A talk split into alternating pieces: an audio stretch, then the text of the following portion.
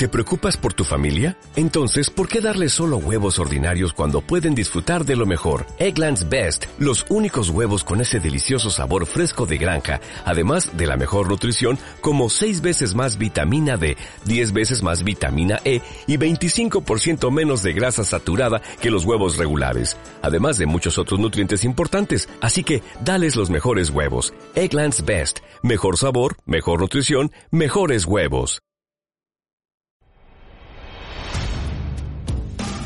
Españoles Olvidados, con Luis Sánchez de Movellán. Muy buenos días, señoras y señores oyentes. Estamos en una nueva edición de Españoles Olvidados y hoy vamos a hablar de una poetisa catalana, Ana María Martínez Sagui, eh, nacido en Barcelona un 16 de febrero de 1907 y muerta en el más absoluto olvido en una residencia de ancianos en San Pedor, provincia de Barcelona, el 2 de enero del 2000.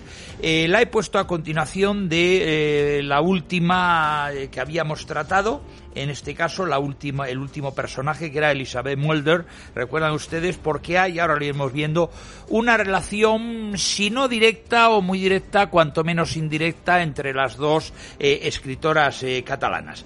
Bien, Barcelona constituyó un segundo centro cultural alejado del radicado en Madrid durante la llamada Edad de Pata, pero en constante comunicación e intercambio con la urbe capitalina. Este hecho lo vemos en la proliferación de instituciones femeninas que se crearon siguiendo el modelo instaurado en Madrid entre otras estas fueron la Residencia Internacional de Señoretas Estudiantes de la Generalitat de Cataluña, fundada el 1 de octubre de 1931, y el Liceo Club de Barcelona, mm, creado a imagen del Liceo Club madrileño, inaugurado también ese mismo año, es decir, 1931.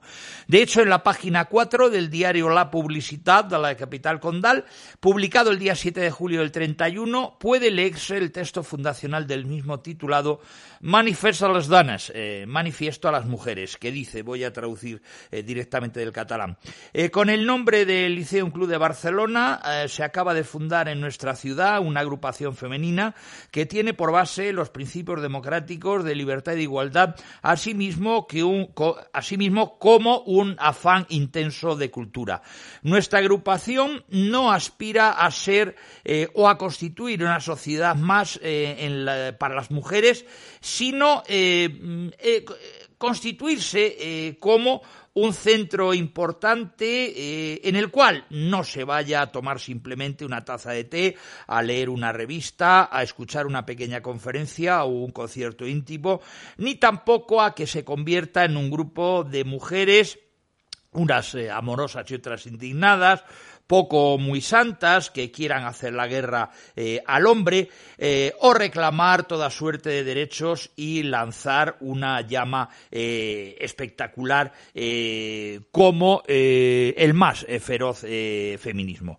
y termina diciendo, no voy a leer todo el manifiesto, ni una cosa ni otra, pero un poco de cada una. Bien, la mayor diferencia que vamos a tener entre los liceum de Madrid y de Barcelona fue precisamente su elitismo, mientras que el primero, el de Madrid, tuvo entre sus miembros un rasgo de clase social privilegiada, de hecho sus socias pertenecieron a la alta burguesía o a la aristocracia, el de Barcelona tuvo entre sus objetivos educar a todas las mujeres, puesto que se entendía que sólo a través de la adquisición de la cultura éstas podrían mejorar su situación social.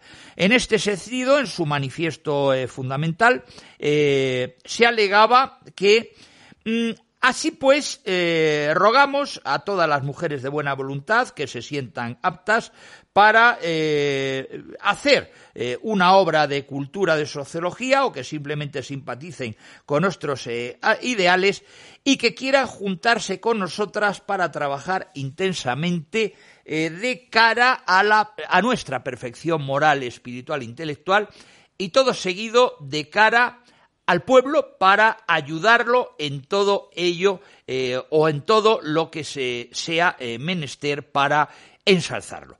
No sigo leyendo más, eh, de, simplemente las que fueron las firmantes de este manifiesto, Aurora Bertrana, Maripi de Folk, Enriqueta Seculí, Ana Miret, Karma Cortás de Aiguadé, Mercè Ros, Montserrat Grana de Bertran, Isulina Viladot, Leonor Serrano Chandrí, María Catarlá, Josefina Bayona de Curtés y Amanda Llevot.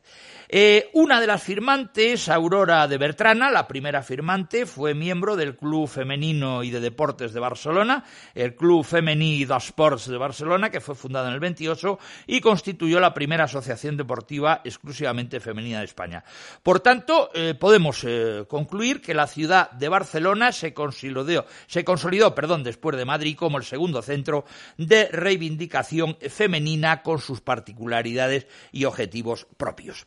Bien, mm,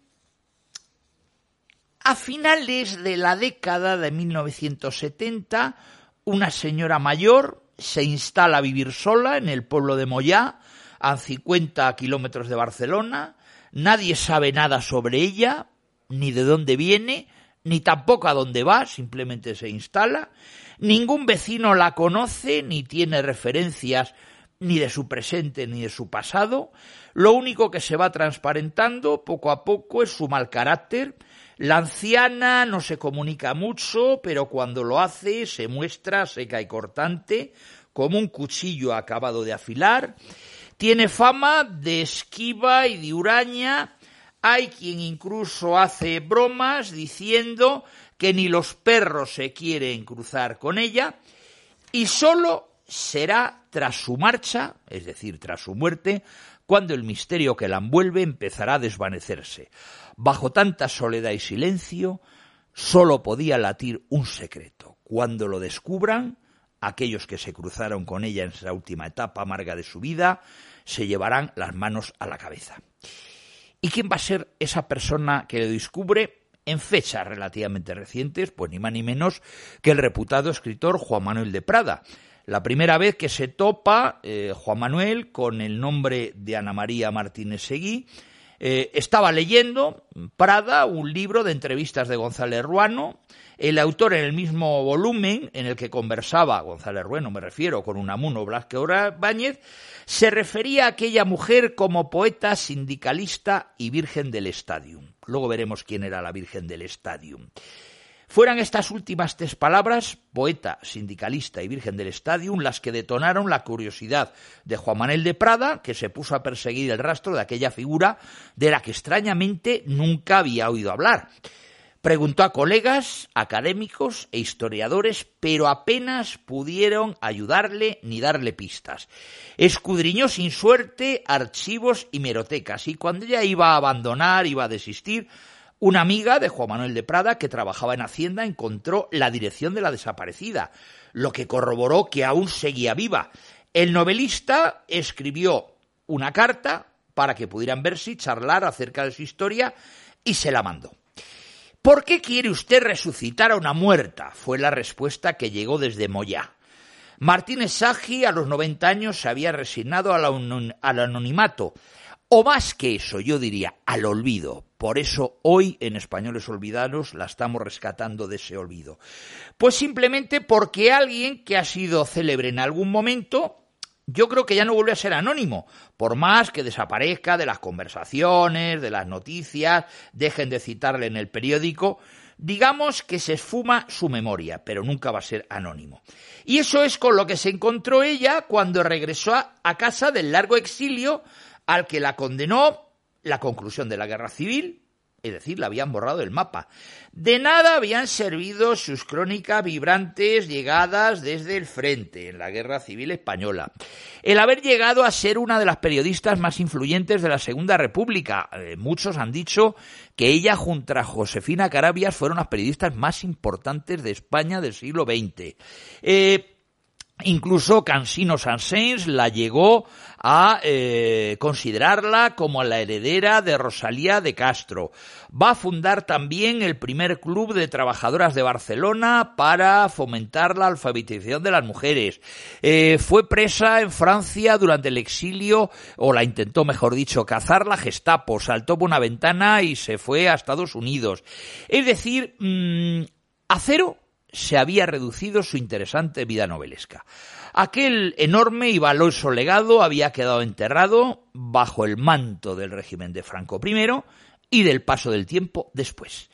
Parecía que Martínez Agí no existía, o lo que es peor, que no había existido. Y fue algo a lo que le puso remedio Juan Manuel de Prada cuando, respetando el pacto al que habían llegado, publicó dos décadas después de la muerte de la autora su obra inédita, un volumen que vio la luz en 2019, titulado La voz sola, y es un volumen que sirvió para comenzar a reparar la injusticia de ese inexplicable desconocimiento. Pero ¿de dónde venía, lo decía hace un momento, ese Virgium del Stadium que había despertado el interés de Prada? Bien, mm, es lo que vamos a intentar junto con la labor magnífica de Juan Manuel de Prada en este programa de Españoles Olvidados. Rescatar quién era Ana María Martínez Agi, como dije, nacida en Barcelona un 16 de febrero de 1907 y eh, fallecida en San Pedor, provincia de Barcelona, el 2 de enero del 2000. Bien, ella yo creo que alcanzó lo que se propuso. Fue periodista, poeta, sindicalista, atleta, Recordemos que fue la campeona de España de lanzamiento de jabalina y fue, esto sí es importante, la primera mujer miembro de la junta directivo de un equipo de fútbol, del cual, del Barça Fútbol Club. A los 20 años era ya famosa. Y fijaros lo que os he contado. Y cuando llegó a España no la conoció nadie. Sin embargo, ¿qué sucedió? Murió amargada y sola en el más absoluto de los olvidos. Y ahí permanece, y en la parte que le tocó en su momento a Juan Manuel de Prada, y en la parte que me toca a mí, Luis Sánchez de Movellán, como director de Españoles Olvidados, vamos a, a rescatarla. Fue la tercera de los cuatro hijos que tuvo el matrimonio formado por eh, Josep, Josep Martínez Itaxé, que era un industrial del textil, y eh, su madre fue Consol Sargi y Barba, que era sobrina del barítono español Emilio Sagi y Barba. Bien, mm, su familia la proporcionó una buena formación, estudió en castellano y francés, siendo eh, bilingüe en, el idioma de Molière, Aprendió a hablar catalán con su niñera Soledad, pues por entonces la burguesía catalana consideraba esta lengua como propia de payesus. En la adolescencia recibió clases de pintura en la Escuela de Artes y Oficios de Barcelona con Miquel Farrell Alballés, para quien posó en algunos eh, murales. Mm, el doctor Gregorio Marañón la trató y la recomendó la práctica del deporte, pues eh, padecía problemas hormonales que la hacían engordar, también tuvo problemas hormonales eh, que en fin la perjudicó el, aparama, el aparato perdón, reproductor. Y la verdad es que María siguió la recomendación del doctor Gregorio Marañón hasta convertirse en una joven moderna de aspecto atlético, vestida a la moda y hecho con harto disgusto de la madre. En 1928 va a participar en la fundación del Club eh, Femení de Sports, el Club Femenino de Deportes, de corte progresista que con una modesta cuota proporcionaba a las jóvenes barcelonesas los medios para la práctica del deporte. Ella habrá practicar remo, natación, esquí, atletismo y, como he dicho hace un momento, lanzamiento de jabalina donde fue campeona de España. Iba a ejercer como altavoz y portavoz de la necesaria emancipación de las mujeres frente a quienes desdeñaban este tipo de iniciativas. A pesar de su implicación en las actividades deportivas y culturales del club, parece que la experiencia no le resultó del todo satisfactoria. A los 19 años empieza a colaborar en el suplemento femenino de las noticias de Barcelona con poemas y artículos literarios relacionados con la moda y el hogar. Muchos de estos poemas, en los que se aprecia la influencia de Juana de Bárburu y Alfonsina Storni, se reunirían posteriormente en poemarios. En 1929 va a publicar Caminos, con prólogo de Sara Insúa, quien califica a la autora de poeta moderno sin modernismo, femenino sin feminismos, y un post-scriptum de Regina Opiso de Llurens, en el que señala que en Ana María conviven, cito, el frenesí de la modernidad y el rescoldo de la tradición. Son versos que hablan de un amor ideal bañados de una suave melancolía. y nos recita Opiso. Una rosa de bondad ofrezco por cada espina, un beso por cada agravio, un canto por cada herida. Así voy por los caminos e iré hasta caer vencida. El libro, la verdad, es que va a alcanzar un gran éxito. Su amiga Elizabeth Mulder va a hablar de la irrupción de una mujer que canta entre tanta mujer que grita nunca mejor dicho. Martínez Agi viaja a Madrid, donde Rafael Cansinos Asens elogiará sus versos, de hecho dije que la ha comparado como la heredera de Rosalía de Castro, y César González Ruano, uno de los más prestigiosos periodistas del momento, se va a entrevistar con galante admiración con, la denomina así, la enérgica muchachita de Barcelona, inteligente y republicana. Ana María va a dar un recital poético en el Liceum y una conferencia sobre el club femení que tuvo gran repercusión. Era comparada con Gertrudis eh, Gómez de Avellaneda y considerada, como dije por Cansino Sansés, heredera de Rosalía de Castro. En 1930, César González Rueno la incluye en su recopilación de entrevistas, caras, caretas y carotas, junto a personalidades del nivel de Unamuno, Pérez de Ayala o Blasco Ibáñez, donde la describe curiosamente, y ahí se fija Juan Manuel de Prada como poeta, sindicalista y virgen del estadio. A partir de esta estancia en Madrid colabora con la revista gráfica Crónica, donde publicará sus mejores piezas periodísticas. Fue pionera en su manera de entender el periodismo, entrevistó a todo el espectro social, desde mendigos, prostitutas y ladrones a los políticos catalanes más famosos. Apostó decididamente por la defensa del sufragio femenino cuando esta posición no era mayoritaria e incluso era contraria por parte de izquierdistas como era Victoria Ken y Margarita Nelke. Por entonces va a ser cuando Martínez Sagi conoce a Elizabeth Malder, hablábamos la semana pasada de ella, escritora consagrada, viuda y madre de un niño, con quien tiempo después pasará unas vacaciones en Mallorca y otras en Suiza. Ana María se va a enamorar obsesivamente de Mulder, un sentimiento que no fue correspondido por esta. Este encuentro va a marcar una frontera en la vida de nuestra joven escritora. En adelante, toda su obra poética, luego veremos algunos poemas, va a girar en torno al amor perdido. Vivirá para ser reconocida por su amada, que no lo fue, y para recuperar los días felices de Mallorca, que no recuperó. Malder contribuirá a impulsar la carrera literaria de su enamorada, pero mantendrá, de una manera muy clara y muy prudente, la distancia con ella. No se sabe si abrumada por su insistencia o temerosa del escándalo que suponía en aquel momento tener una relación lésbica en su ámbito social. Más radical fue la reacción de la madre de Ana María. Va a ordenar a Elizabeth Marler romper la relación, amenazándola con organizar un escándalo que podría afectar a su hijo. Malder escribió a Ana María, a nuestra Ana María de hoy, Martínez Sage, dando por rota la relación. Cuanto menos la relación amorosa no la relación de amistad, que en algún momento la siguieron, la siguieron teniendo. Bien, mmm, Martínez, Martínez, perdón, Malder, eh, perdón, eh, Martínez Sagi, quería, eh, quería decir, comienza a escribir en catalán en La Rambla, una publicación muy popular, fundada por Josep Suñol y Garriga, empresario catalanista, luego diputado a Cortes por Esquerra Republicana y presidente del Fútbol Club Barcelona. En 1932 aparece el segundo poemario de Martínez Sagi, titulado Inquietud, ilustrado por Miquel Ferré e introducido por un poema de la propia Mal, de retrato de Ana María Martínez Sagi. Elizabeth va a estar presente en todo el libro, que resulta el retrato de un corazón herido y desesperanzado. Mujer esfinge misteriosa, enigmática, compleja, captadora de estrellas y de humanos dolores, poeta de la luz y la sombra, de la nube y la tierra. Así va a describir Ana María a su amada. La crítica recibe con frialdad o quiere ignorar el poemario, únicamente Malder elogios sin ambajes a la autora y a sus versos auténticos de auténtica poeta. La muerte del padre deja a la familia en una precaria situación económica y a finales de 1932 Ana María eh, Martínez Sagi va a obtener una plaza de escribiente mecanógrafa en el Ayuntamiento de Barcelona, pasa por varios puestos administrativos hasta 1935, que se va a incorporar a la redacción de la Gaceta Municipal.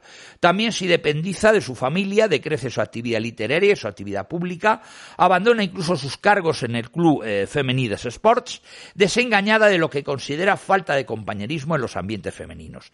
En agosto de 1934, Suñol y Garriga le hace miembro de la junta directiva del Fútbol Club Barcelona y de hecho será la primera mujer en un cargo directivo en un equipo de fútbol, pero no solamente en España, sino en todo el mundo.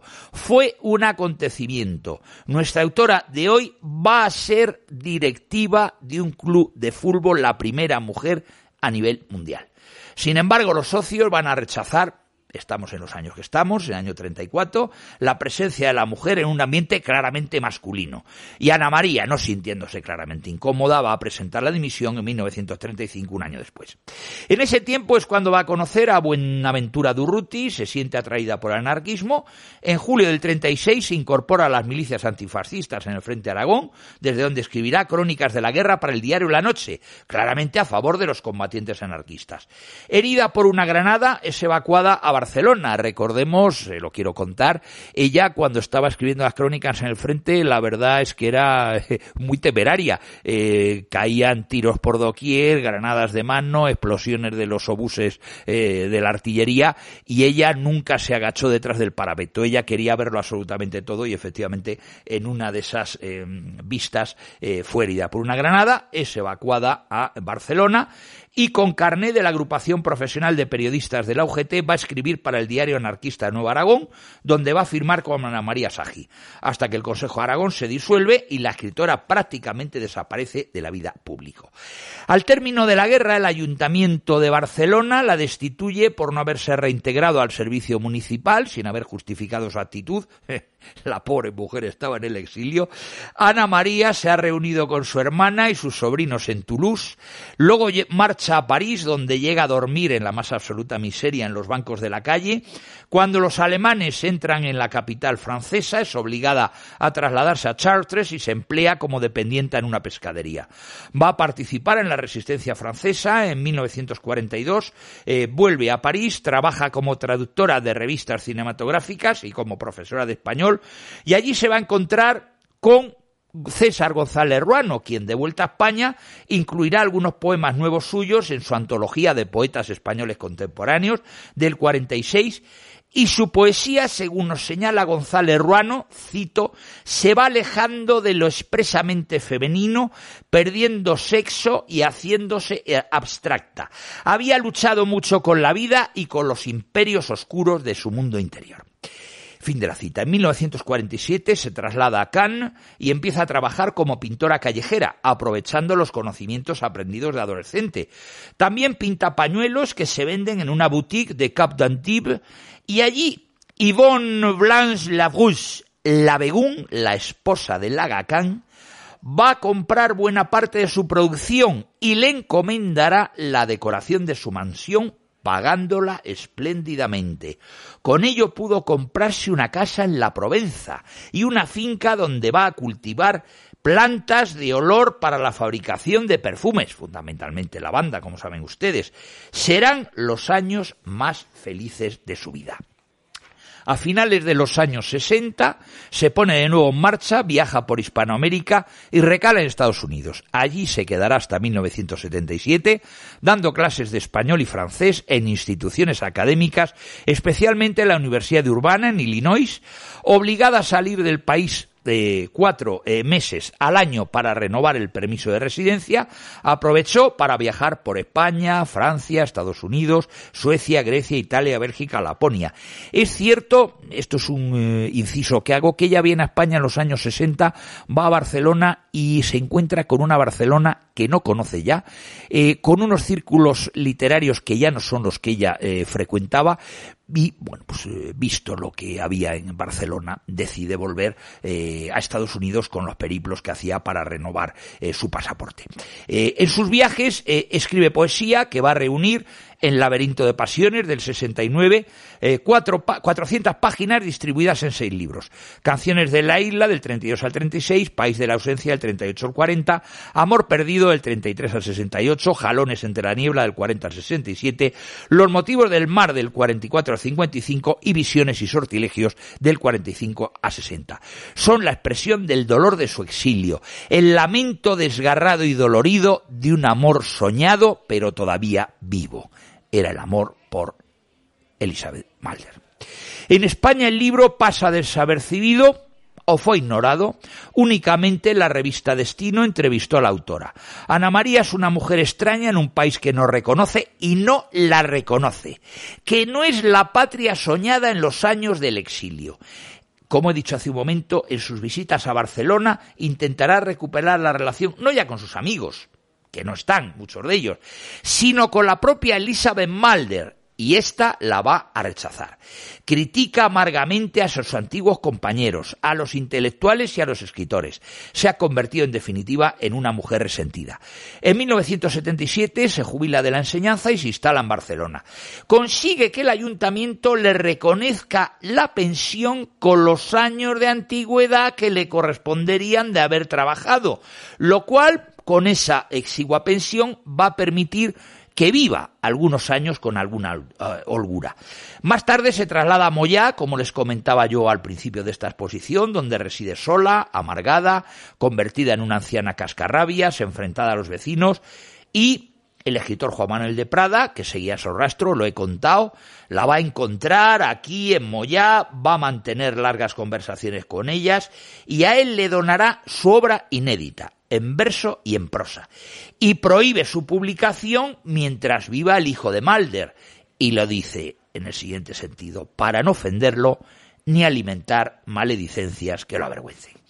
De Prada va a novelar la vida de la escritora en la obra Las esquinas del, del aire, obra que no llega a conocer, porque fallece antes de que se eh, publique la obra. En 1998 ha ingresado nuestra eh, autora de hoy, Ana María Martínez aquí, ha ingresado en una residencia en San Pedro, donde la encuentra la muerte recién estrenado el siglo, el 2 de enero del año 2000, y Juan Manuel de Prada va a eh, editar la obra y publicarla unos meses después.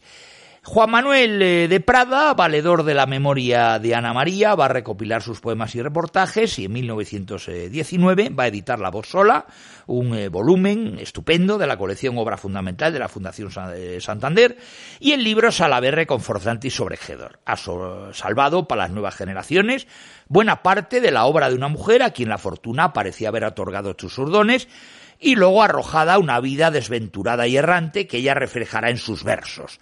Hay un sendero en mi vida donde no brillan luceros, lleno está de desventuras, de fracasos y silencios, de inquietudes y renuncias, de nostalgias y misterios, de deseos no logrados, de añoranzas y secretos, de pesares y negruras, de tinieblas y desvelos, de alegrías imposibles, de profundos desalientos. Hay un sendero en mi vida donde no brillan luceros Qué triste y sombrío eres, camino de los recuerdos. Bien, mm, la verdad es que eh, voy a dar un salto cronológico hacia atrás. En el año 1930, el 17 de mayo, eh, Elizabeth Malder va a publicar eh, una reseña titulada Una mujer que canta, haciendo encomio del libro de Caminos del 29 eh, qué bien podía haber servido de prólogo para él mismo, no solo por su belleza literaria, sino por la defensa que Malder hace tanto de la obra como de su autora. Nos dice Malder, de vez en cuando entre la cabalgata de Amazonas surge una musa. De momento detenida por la sorpresa, la cabalgata hace un alto en el camino y se para a ver qué es aquello. Una musa. Las amazonas, antes de lanzarse a galope por las rutas congestionadas, estallantes bocinazos, contemplan por última vez a la hermana dispar, cuya audacia está en el verbo y cuya fuerza en el ideal. A la cantora que surgió, Dios sabe cómo, en un ambiente poco propicio, de una semilla de época ingrata a las musas, en un momento discordante al don del jazz universal del presente. Con razón, las amazonas comentan el caso. Allí de entre ellas salió misteriosamente una nueva hija de la poesía, cuando ya tantos siglos había generalizado la creencia de que la poesía se había convertido al maltusianismo. Hoy la musa que han visto las Amazonas se llama Ana María Martínez Sagi. Mm, tal la presentación de Sagi mediante este alarde literario apunta también a la cualidad poética. La, poética, la, poeta es demasiado joven, demasiado inteligente para no ser en lo físico y en lo social una mujer de su tiempo. Esta cantora dice sus rimas con cierta timidez, como consciente del espectáculo, pero se está o no se está ungido con el qui divinum del que hablaba Horacio. Y cuando se está, no hay fuerza humana que destruya la esencia rara. Ahí, pese a su educación y a sus tendencias modernas, se ahonda un poco en Ana María Martínez Sage y la lirófora aparece. Bajo su dinamismo de muchacha sanamente entregada al amor y al deporte y al culto de la actividad, se adivinan los grandes silencios líricos de un espíritu contemplativo y un gran apasionamiento también. Bien, ya no tenemos eh, tiempo para más y voy a finalizar con que esta figura de que hoy hemos tratado, Ana María Martínez Agi, fue un personaje insólito, pero era una mujer de su tiempo. Cuando hay una mujer que destaca, siempre se dice que era avanzada a su tiempo, pero eso es un tópico. En los años 30 hubo una gran efervescencia cultural en España y un despertar de la conciencia femenina, y mujeres de todas las tendencias políticas pusieron en solfo al papel que les había asignado. Ahí estuvieron políticas como Clara Campoamor, Victoria Ken o Franciscas Boigas Gavilanes, artistas como Maruja Mayo, escritoras como Luisa Jarnés, Concha Méndez o Josefina de la Torra, periodistas como Magda Donato y Josefina Carabia, y entre ellas Ana María Martínez Sagi, una poeta notable, una excelente periodista que te hacía entrevistas, reportajes de guerra y sociales con un dinamismo extraordinario y además fue una gran divulgadora, conferenciante y deportista. Hasta aquí una nueva edición de Españoles Olvidados. Muy buenas tardes, señoras y señores oyentes.